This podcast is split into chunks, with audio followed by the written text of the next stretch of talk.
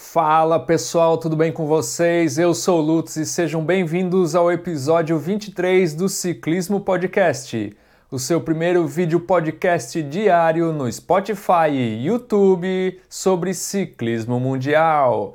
Já se inscreve no canal e vamos às notícias. E aconteceu no final de semana a segunda e última etapa da Copa do Mundo de Mountain Bike Eliminator.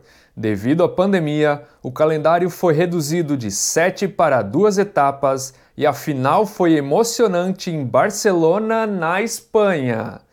No feminino, a italiana Gaia Tormena foi a campeã, seguida por Marion Fromberger da Alemanha e Sara Moreno da Espanha na terceira colocação.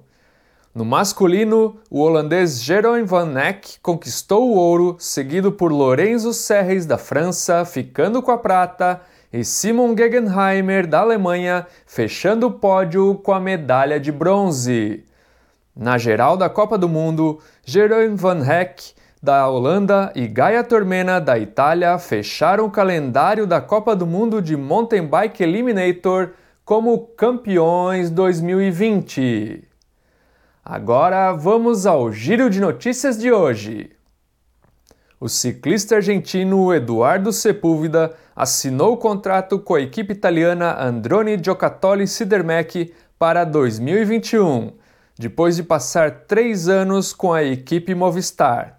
Sepúlveda já é o 15º ciclista confirmado para a equipe na próxima temporada. A equipe Astana Pro Team passa a se chamar Astana Premier Tech a partir de 2021, depois que a empresa canadense Premier Tech passou a ser uma das patrocinadoras principais para a equipe. A equipe francesa Cofidis reforça seu elenco para auxiliar os sprints de Elia Viviani em 2021.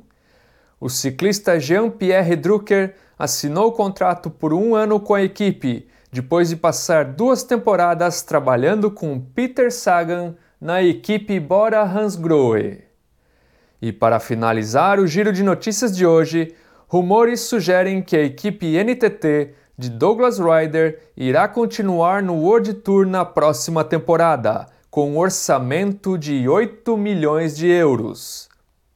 Ainda não se sabe quem será o patrocinador, mas os bastidores sugerem que o staff da equipe está bastante ocupado, preparando o elenco para o próximo ano e buscando atletas sem contrato. E essas foram as notícias de hoje. Obrigado por acompanhar e até amanhã, às 8 da noite. Valeu!